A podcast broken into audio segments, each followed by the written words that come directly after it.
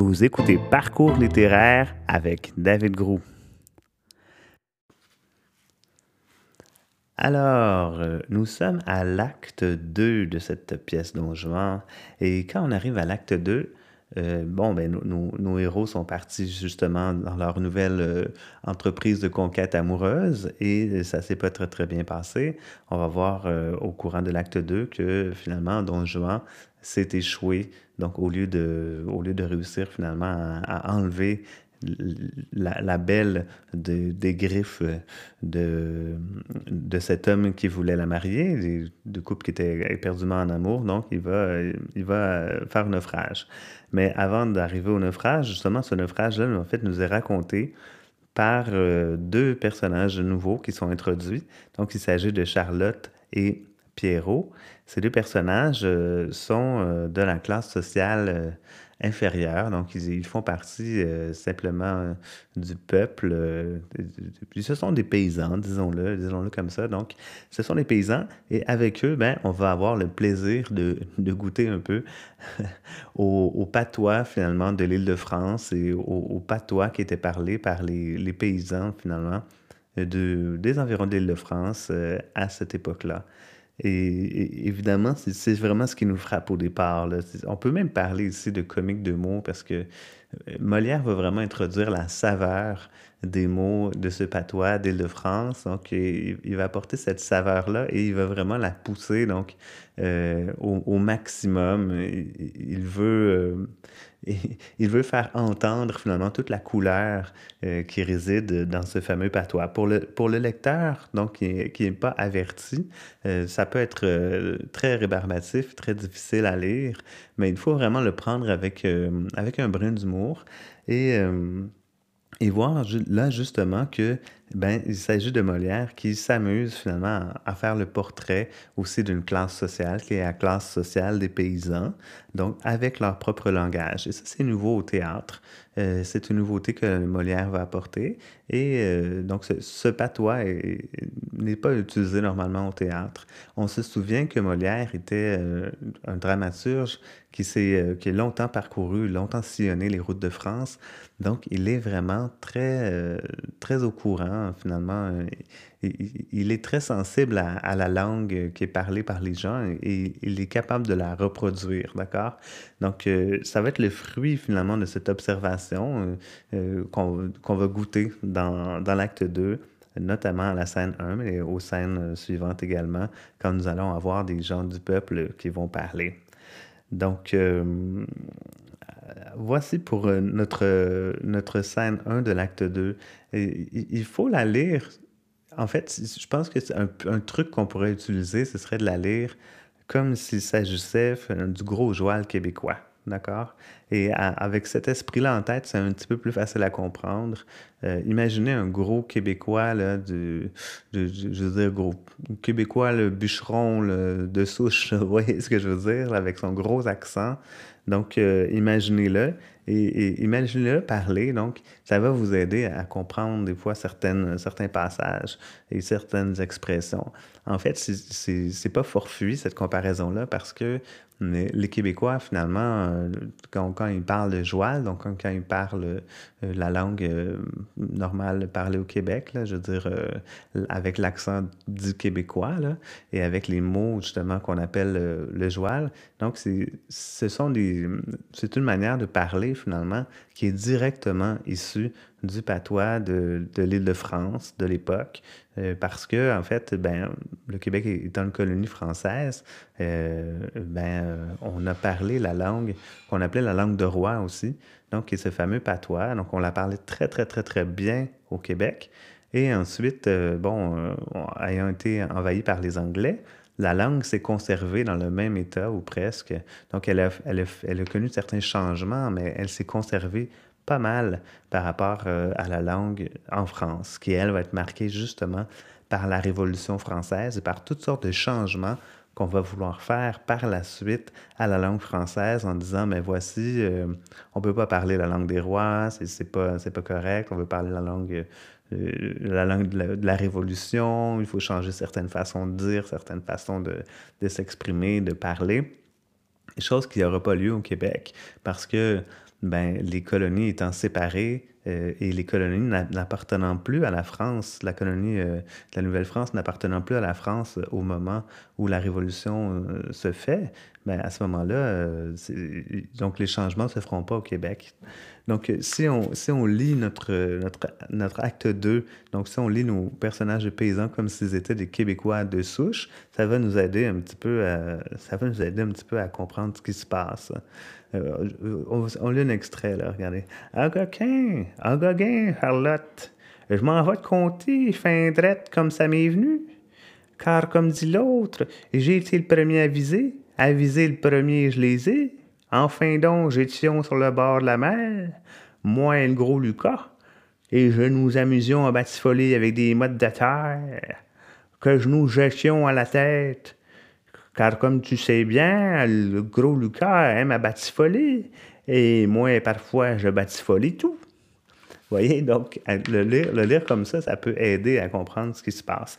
Et là, qu'est-ce que Pierrot nous raconte? Finalement, qu'est-ce qu'il raconte à Charlotte? Il est en train de raconter qu'il a vu euh, ce fameux naufrage. Donc, au départ, il, voit les gens en train de, se noyer à l'horizon. Il dit, mais, est-ce que c'est... Euh, est-ce que ce sont vraiment des, euh, gens qui se noient? Euh, donc oui, ce, sont deux hommes qui, se noient. Et là, Pierre, Pierrot, avec son acolyte, vont faire des paris, à savoir si c'est bel et bien ça.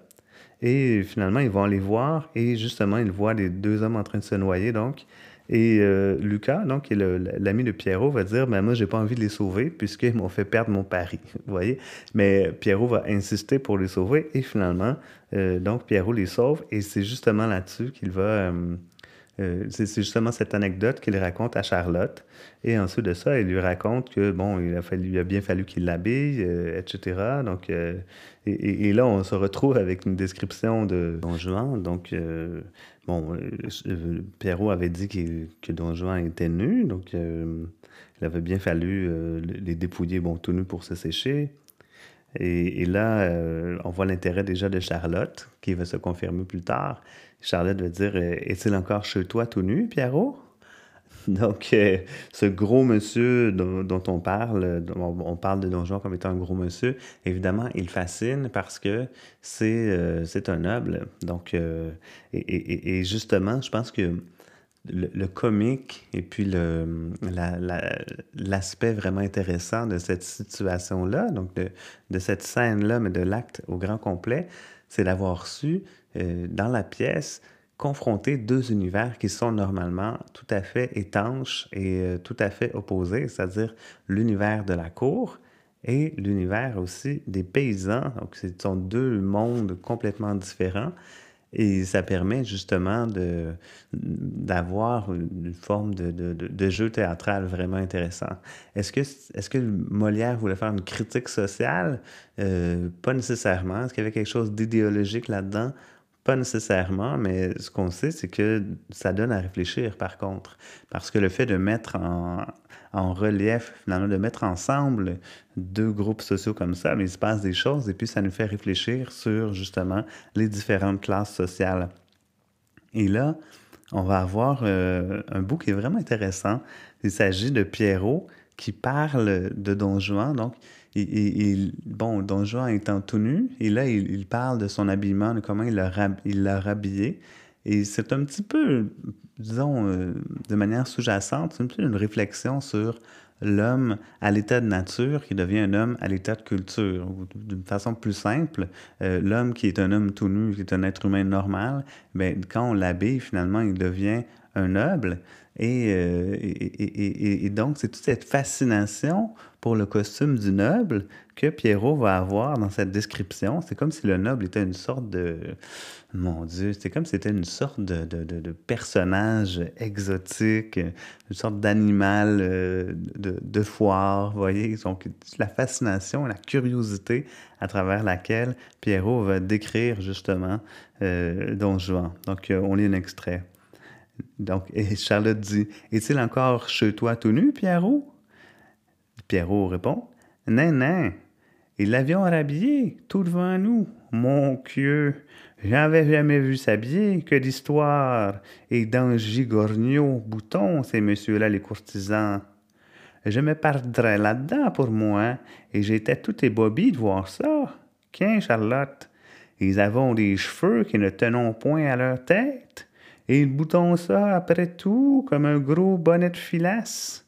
Ils ont des chemises qui ont des manches où j'entrerions tout brandi, toi et moi. En lieu d'autre chose, ils partons un garde-robe aussi large que d'ici à Pâques, en lieu de pourpoint des petites brassières qui ne veulent pas jusqu'au brichet, et en lieu de rabat, un grand mouchoir de cou à rosio avec quatre grosses houppes de linge qui leur pendront, pendront sur l'estomac. Les avions et tout, d'autres petits rabats au bout des bras, de grands entonnoirs de passement aux jambes, et parmi tout ça de rubans, tant de rubans que c'est une vraie piquier. Il n'y a pas jusqu'aux souliers qu'ils en soyons farcis, tout dépit un bout jusqu'à l'autre, et qui sont faits d'une façon que je me romprais le cou avec. Donc, euh, ici, on a, on a, vraiment une description euh, de, de Don Juan, de ses habits, donc, qui sont vraiment fastueux, qui possèdent autant de boutons, puis de rubans, puis de... c'est vraiment... Euh, c'est fastueux, ce sont des vêtements qui sont... Ah, bon, on parle aussi de la perruque, euh, et, et, en, quelque part, c'est quand même intéressant, parce qu'il y a une forme de moquerie aussi, donc la, la, perruque, quand on la prend pour acquis, si on veut, quand on la tient pour acquis, ben, une perruque, c'est une perruque, on la met, on est chic, ça va. Mais quand on, quand on la décrit comme euh, des, cheveux, donc euh, des cheveux qui ne tenont point à leur tête, et ils bouton ça après comme un gros bonnet de filasse. Donc ça devient intéressant parce que c'est comme si ça montre la, la perruque pour ce qu'elle est. En fait, c'est une, c'est une chevelure artificielle.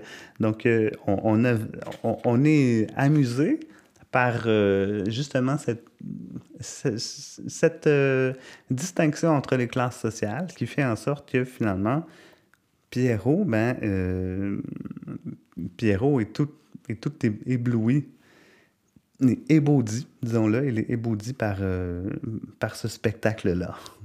Donc, on, on, est amusé en même temps par, par euh, la, la, candeur, si on veut, l'innocence de Pierrot qui a jamais vu ça. Et en même temps, on est aussi amusé parce que ça, ça met en relief finalement des choses qui, qui, dans la noblesse, étaient vues ou étaient perçues de manière tout à fait normale. Et là, à travers les yeux de quelqu'un d'autre, c'est vu comme étant quelque chose d'étrange, euh, comme quelque chose d'exotique. Donc, ensuite de ça, à la scène 1, ben, on va avoir le, le développement de la relation entre Charlotte et Pierrot et euh, on va voir que Pierrot, finalement, euh, Pierrot est insatisfait euh, de sa relation avec Charlotte. Il dit qu'elle ne l'aime pas. Donc, même si Charlotte lui, lui dit le contraire, hein, elle dit Mais mon Dieu, je t'aime aussi. Et Pierrot répond Oui, tu m'aimes d'une belle dégaine. Charlotte répond Comment veux-tu donc qu'on fasse? Pierrot dit Je veux qu'on fasse comme l'on fait quand l'on aime comme il faut.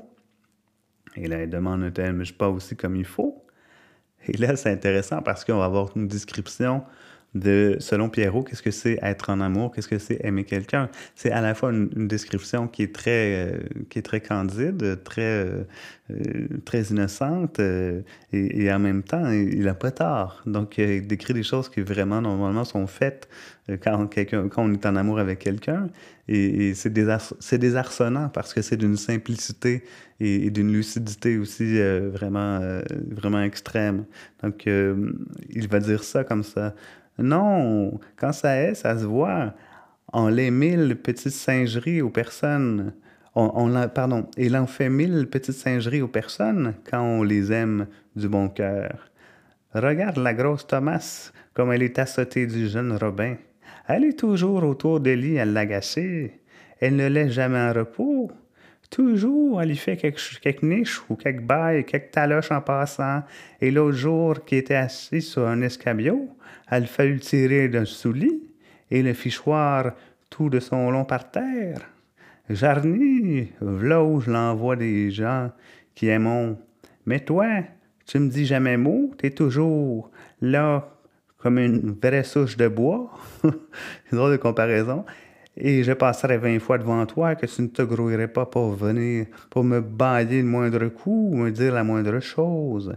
Ventre ça n'est pas bien, après tout. T'es, t'es, trop, trop froide pour les gens. Donc, euh, donc, on a déjà un, amour qui ne va pas très bien. Donc, l'amour ne va pas très bien entre Charlotte et Pierrot. Et euh, en même temps, c'est intéressant parce que euh, Molière montre que, bon, c'est pas seulement chez les nobles qu'on peut avoir des problèmes. C'est pas simplement non plus à, cause des dons ou que, que l'amour est, impossible. Même entre ces deux paysans, il, semble y avoir un problème. Et là, et là c'est comme si le, finalement le la tristesse de Denelvire et puis, euh, bon, par rapport à son amour perdu, mais ben, en quelque part, elle est partagée aussi par Pierrot et euh, qui, montre à quel point ben, Charlotte, elle est froide avec lui, hein, de la même façon que Don Juan et, froid avec, euh, avec les femmes. Donc, ça vient tempérer un peu la perception qu'on pourrait avoir des hommes séducteurs qui font du mal aux femmes et les femmes qui sont les victimes là-dedans, etc. Et là, ça vient, on vient de on vient de présenter le contraire. Donc, euh, un personnage masculin qui, qui, qui, est déçu en amour parce que le personnage féminin ne veut pas lui donner autant euh, qu'il le souhaiterait. Donc, on évite certains stéréotypes, mais en même temps, on joue vraiment sur les types sociaux, sur les classes sociales. On est quand même vraiment dans le comique de mœurs ici, surtout en opposant justement les paysans et les nobles. Et justement, cette opposition va se faire encore plus marquée, encore plus grande avec l'arrivée dans la scène 2 de Don Juan qui va venir vraiment semer la pagaille.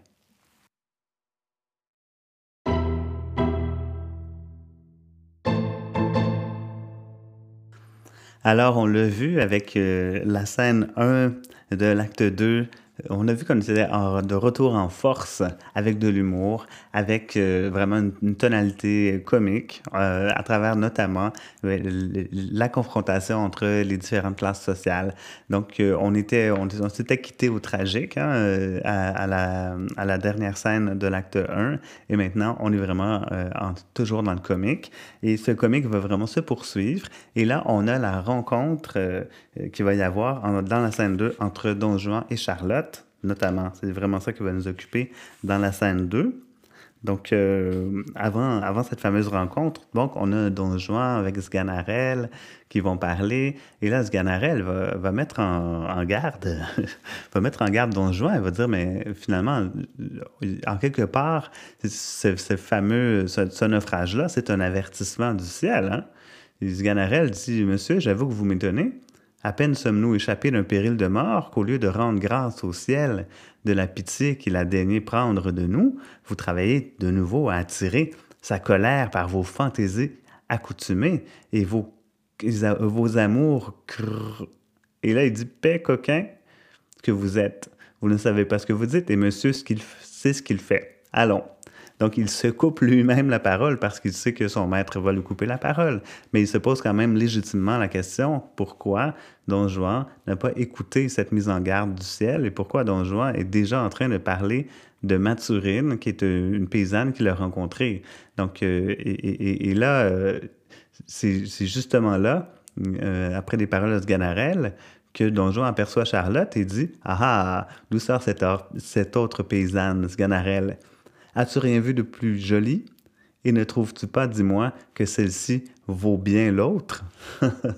Donc, non pas que celle-ci est supérieure à l'autre, mais qu'elle vaut bien l'autre. Hein? Il y a vraiment cette idée-là que les, deux s'équivalent et, l'une femme en vaut une autre. Et en quelque part, il y a cette réflexion sur l'interchangeabilité des femmes chez Don Juan. On est vraiment là-dedans. Donc, euh, pas longtemps après, ben, en fait, tout de suite après, il va euh, apercevoir Charlotte. Et là, il va s'exclamer, hein, il va dire, mais d'où me vient la belle, une rencontre si agréable? Quoi? Dans ces lieux champêtres, parmi ces arbres et ces rochers, on trouve des personnes faites comme vous êtes? Et Charlotte va dire, vous voyez, monsieur? Êtes-vous de ce village? Oui, monsieur. Et vous demeurez? Oui, monsieur. Vous vous appelez Charlotte pour vous servir. Ah, la belle personne, et que ses yeux sont pénétrants. Monsieur, vous me rendez toute honteuse. Et là, ce qu'on va voir à travers ce, fameux dialogue, c'est justement la, différence entre les classes sociales et le fait que Don Juan soit un seigneur, c'est vraiment, euh, ça montre sa supériorité sur euh, la jeune Charlotte, en fait, et elle est impressionnée autant par son statut social que par euh, nécessairement aussi son, pouvoir de séduction. Mais il faut voir que Don Juan, d'emblée, joue là-dessus en étant extrêmement hautain, hein, en disant Ah, quoi, dans ces lieux champêtres, parmi ces arbres et ces rochers. Donc, c'est dans la nature, on retrouve d'aussi, belles, euh, belles personnes, d'aussi belles choses. Euh, il y a quelque chose d'un peu méprisant envers les personnes qui viennent de la campagne en général. Mais, mais, Charlotte, elle n'est pas en mesure de saisir finalement le deuxième degré de quoi que ce soit. Donc, elle, n'a pas nécessairement l'instruction de toute façon pour saisir un deuxième degré, mais également, elle est euh, tout à fait impressionnée par Don Juan. Donc, euh, donc elle, n'est pas du tout de taille face à ce séducteur. Hein. Et là, Don Juan, euh, il, en profite. Il, est très, très à son aise et il va, il va finalement montrer son appréciation de Charlotte. Mais dans cette appréciation, on peut voir une, forme presque d'ironie où il, est à la fois extrêmement, euh, extrêmement valorisant et aussi dévalorisant, si on veut. Écoutons-le parler. Ah, n'ayez point de honte d'entendre dire vos vérités. Sganarelle, qu'en dis-tu? Peut-on rien, voir, peut-on rien voir de plus agréable? Tournez un peu, s'il vous plaît. Ah, que cette taille est jolie. Haussez un peu la tête, de grâce. Ah, que ce visage est mignon. Ouvrez vos yeux entièrement. Ah, qu'ils sont beaux. Que je vois un peu vos dents, je vous prie. Ah, qu'elles sont amoureuses et ces lèvres appétissantes. Pour moi, je suis ravi, et je n'ai jamais vu une si charmante personne. Charlotte répond, Monsieur, cela vous plaît à dire, et je ne sais pas si c'est pour vous railler de moi. Donc, elle est, encore là, elle se demande, mais est-ce que vous êtes en train de vous moquer de moi? Et d'une certaine façon, Don Juan, il est en train de se moquer d'elle, il est en train de, de se montrer absolument dans toute sa supériorité, même s'il lui fait des compliments, et d'abord, il l'objectifie, comme on dit dans le langage aujourd'hui. Donc, il, la traite en objet. Il lui demande de se retourner, hein, comme si c'était simplement euh, un sujet donc, euh, qui, lui doit obéissance en tout. Donc, il lui demande de se tourner, d'ouvrir les yeux. Et, et en fait, il l'évalue donc, par son physique, nécessairement, pas par son esprit, il évalue son physique un peu comme on évaluerait un cheval quand on regarde ça. Donc, et, justement, l'insistance qui est mise sur les dents, eh bien, ça nous rappelle la façon dont les gens qui, euh, qui choisissent les chevaux vont s'y prendre pour voir si les chevaux sont en bonne santé. Ils vont regarder les dents. Et à une autre époque, c'était pour voir si les esclaves étaient en bonne santé qu'on regardait leurs dents. Donc, il y a, vraiment ce jeu et, cette lecture qui est possible. Donc, euh, quand on, regarde la scène, on voit que Don Juan profite de sa supériorité et quand quelque part, il est en train de charmer, mais il, est en train aussi d'établir vraiment sa domination et sa supériorité. Et, et ça continue. Don Juan dit, euh, regarde un peu ses mains, bon, euh, voilà, voilà, voilà. Et là, ensuite, bon, il dit quoi? Une personne comme vous serait la femme d'un simple paysan? Non, non, c'est profaner tant de beauté. Et vous n'êtes pas né pour demeurer dans un village. Vous méritez sans doute une meilleure fortune. Et le ciel, qui le connaît bien, m'a conduit ici tout exprès pour empêcher ce mariage et rendre justice à vos charmes. Car enfin, belle Charlotte, je vous aime de tout mon cœur, et il ne tiendra qu'à vous que je vous arrache de ce misérable lieu, et ne vous mette dans l'état donc le mariage, où vous méritez d'être. Cet amour est bien prompt sans doute, mais quoi, c'est un effet, Charlotte, de votre grande beauté, et l'on vous aime autant en un quart d'heure qu'on ferait, ferait une autre en six mois. Et là, il est, il est vraiment, euh, il n'est pas avare de compliments. Hein. Il la complimente et lui dit qu'elle est si belle, si merveilleuse. Il a un ton qui est un ton emphatique. Donc, et, et, cette emphase, vraiment, cette lourde emphase qu'il va mettre, euh, elle est exagérée. Il exagère son jeu. Il surjoue la séduction dans ce passage-là, Don Juan. Et ça, ça nous montre en quelque part que c'est comme s'il était, euh, il, est vraiment au-dessus de ses affaires. Donc, il n'a pas besoin d'aller dans la subtilité. On le sent qu'il n'est pas sincère dans ce qu'il dit. D'accord? On, voit très bien quand on lit entre les lignes qu'il n'est pas dans un. Il n'est pas. D'abord, il n'est pas amoureux, disons-le. Il n'est pas amoureux et il, fait simplement, en fait, jouer à la séduction. Et c'est ce qu'il va le faire, en fait, avec Charlotte et avec Mathurine. Et, quand il sera avec les deux ensemble, ben, il y aura une sorte d'apothéose de ce, de ce jeu de la séduction auquel Don Juan est rendu vraiment extrêmement habile. Et Charlotte, là-dedans, elle garde un cœur pur. Donc, c'est là qu'on voit encore la, confrontation entre deux esprits. Hein? Donc, l'esprit de la noblesse, qui est habitué à la sophistication, à, à, lire entre les lignes, qui a l'esprit cultivé, qui est capable de, voir finalement si, euh, si, la personne dit vrai ou si elle dit faux, ou si elle se moque, etc. avec toute la, gamme des tons possibles et des demi-tons de l'expression possible. Et cette paysanne qui, elle, ne connaît rien de ces jeux, ne connaît rien au jeu de la séduction et qui se laisse avoir, mais avec une déconcertante, une, une déconcertante naïveté. Et elle dit comme ça, Voyez-vous, monsieur, il n'y a pas plaisir à se laisser abuser, je suis une pauvre paysanne, mais j'ai l'honneur en recommandation. J'aimerais mieux me voir morte que me voir déshonorée. Et, elle cherche finalement l'assurance que Don Juan va lui donner, parce qu'elle ne veut pas se faire, euh, se faire jouer. Hein. Elle ne veut pas se faire jouer d'elle. Elle est très consciente que Don Juan étant Seigneur, il a une position qui est absolument supérieure à sa position. Donc, il va être certain, elle, être certaine qu'il ne va pas finalement abuser d'elle. Et Don Juan, vous voyez comment il est sans scrupules, il va continuer à lui faire des assurances, à lui donner des assurances. Hein. Donc, euh, il va dire, euh, je vois bien que vous ne me connaissez pas encore. Vous me faites grand tort de juger de moi par les autres. Et s'il y a des fourbes dans le monde, des gens qui ne cherchent qu'à abuser des filles, vous devez me tirer du nombre et ne pas mettre en doute la sincérité de ma foi. Et puis votre beauté vous assure de tout. Quand on est fait comme vous, on doit être à couvert de toutes ces sortes de craintes. Et vous n'avez, point l'air, croyez-moi, d'une personne qu'on abuse. Et pour moi, je l'avoue, je me percerais, regardez ça l'hyperbole ici, je me percerais le cœur de mille coups si j'avais eu la moindre pensée de vous trahir. voyez, donc, Don Juan continue son jeu, il va jusqu'à l'excès, euh, jusqu'à l'extrême, il utilise des figures rhétoriques comme l'hyperbole. Et en quelque part, ça va. Bon, Charlotte, elle, ne se laisse pas avoir au complet parce qu'elle ne va pas lui offrir tout de suite euh, ce, qu'il veut, mais elle va, finir quand même par consentir à l'épouser.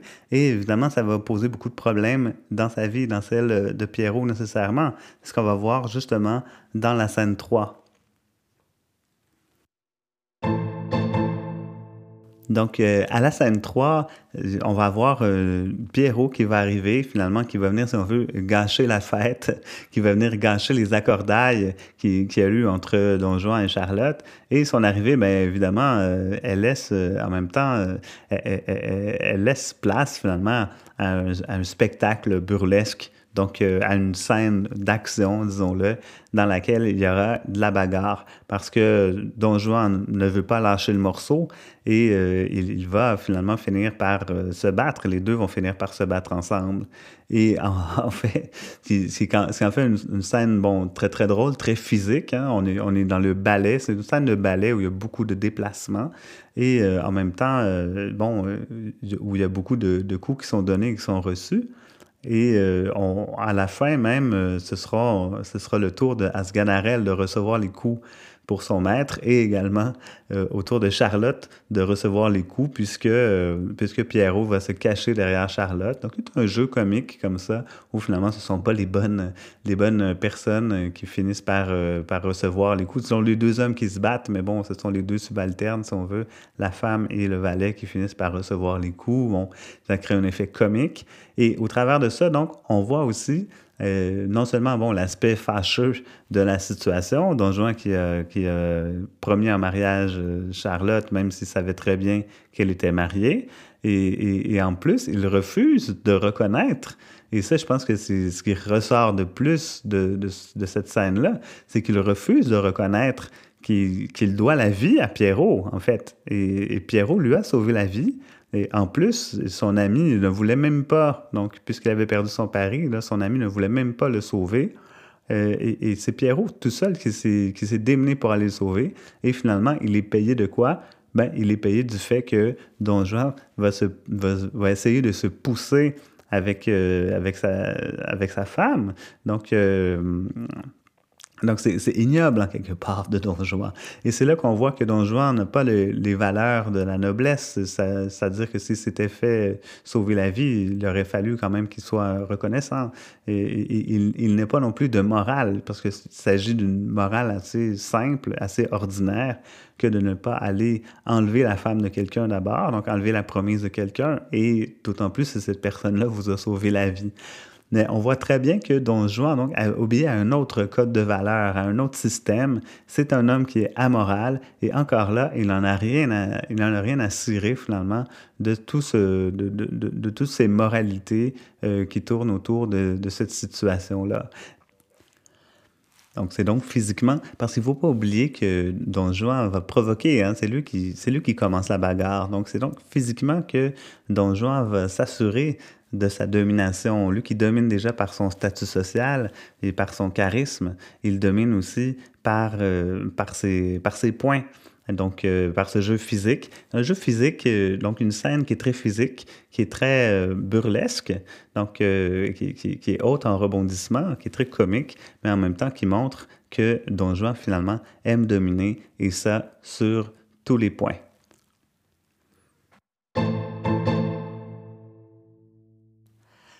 Donc, on a vu à la scène 3 à quel point Don Juan était amoral, était sans scrupules, et à quel point aussi il était à l'aise. Donc, dans la, scène, dans la scène 2 et 3, on a vu à quel point il était à l'aise avec cette idée de séduction, avec le jeu de la, séduction, et, euh, et, qu'il s'amusait. Donc, il était vraiment dans son élément et dans ces situations-là. Et quand euh, va arriver justement à la scène 4, quand va arriver Mathurine, donc quand Don Juan va se retrouver complètement enchâssé, donc quand il va se trouver entre les deux, pris entre euh, Mathurine et Charlotte, c'est là finalement que le brio de son art de séducteur va se, se faire voir. Et c'est là que Don Juan va nous montrer qu'il est euh, très à l'aise très habile dans l'art de tromper les gens, dans l'art de la séduction. Donc, il, va jouer sur le fait que Charlotte et Mathurine sont nécessairement jalouses l'une de l'autre. Donc, euh, elle, elle, désire finalement avoir Don Juan pour elle seule. Et, euh, et Don Juan va donc jouer là-dessus et en empêchant toute communication entre les deux en disant d'emblée que, comme, elles, sont jalouses, elles, ne doivent pas dire la vérité. Hein. Donc, elles vont accuser l'autre, toujours l'autre partie de mentir.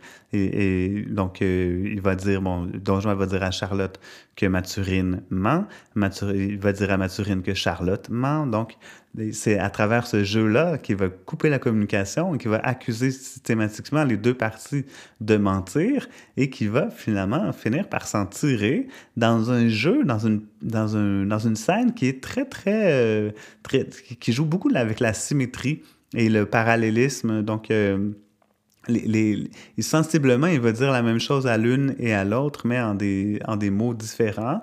Mais ça crée un effet, donc cette forme-là crée aussi un effet comique. Et c'est surtout, évidemment, c'est surtout le comique de situation qui ressort parce que, bon, euh, Don Juan étant pris là entre ces deux femmes, il essaie de, de, de, se dominer tant qu'il peut. Mais on va voir justement qu'il réussit très bien à s'en tirer. Il va finir par, euh, il va finir par triompher même de, ce jeu. Parce que rendu à ce point-là, on peut vraiment dire que Don Juan se joue complètement de ces deux femmes, ces deux femmes qui sont attirées vers lui, qui sont euh, attirées aussi par son statut social, qui, qui le veulent, hein, qui veulent euh, l'avoir comme époux. Et lui, en fait, va euh, jouer. Vraiment, c'est un joueur, Don Juan. Il a un côté ludique en lui. Il aime les défis. Donc, il va relever le défi simplement de courtiser deux femmes en même temps sans que ni l'une ni l'autre ne croient qu'il est en train de courtiser l'autre femme. Donc, c'est un grand moment de théâtre extrêmement hilarant et ça montre bien à quel point, encore là, euh, Don Juan est très rusé et à quel point aussi il aime jouer à la séduction. Ce jeu de séduction très habile va finir par être rompu justement à la scène 5 avec l'arrivée d'un spadassin de Don Juan, au service de Don Juan, qui vient l'avertir que 12 hommes à cheval le recherchent et doivent arriver dans un moment. Euh, on ne sait pas qui sont ces douze hommes à cheval, on le saura jamais, mais ce qu'on sait de toute façon, c'est que Don Juan a tellement de gens à dos qu'il ne cherche même pas lui-même à savoir finalement qui le recherche. Il, ne cherche même pas à connaître le fond de l'histoire puisqu'il sait finalement qu'il a beaucoup de gens à dos et justement, il va, euh, bon, il va devoir déguerpir et il va, juste avant de le faire, il va se déguiser et il va demander à son valet d'échanger le vêtement finalement avec son valet. Et évidemment, son valet n'est pas content parce que si ces, deux, ces 12 personnes cherchent euh, la mort de Don Juan et qu'ils le méprennent pour Don Juan, ben, c'est son valet qui risque de périr. Mais Don Juan va lui faire la réflexion, il va lui faire la réflexion que c'est un grand honneur quand même de, de, mourir pour son maître. Donc, il se sert encore de, de, de, cette manipulation et de cette, de cette tromperie. Donc, la tromperie, le déguisement, le subterfuge, c'est ça Don Juan. Hein? Donc, euh, il se sert du déguisement et également de la ruse et aussi une sorte de discours euh, patriotique. C'est trop d'honneur que je vous fais. Et bien heureux est le valet qui peut avoir la gloire de mourir pour son maître. Une sorte de ruse et de manipulation encore basée sur la classe sociale, sur la supériorité de la classe sociale de Don Juan et sur tout un discours patriotique. Est-ce que vraiment Don Juan croit à ce discours? Hmm, on pourrait très bien comprendre que non, mais il, quand il vient le temps d'utiliser des discours à son propre dessein, donc à, ses, à son propre avantage, ben, il ne se gêne pas pour le faire. On se retrouve dans une autre émission de parcours littéraire pour l'acte 3. Au plaisir.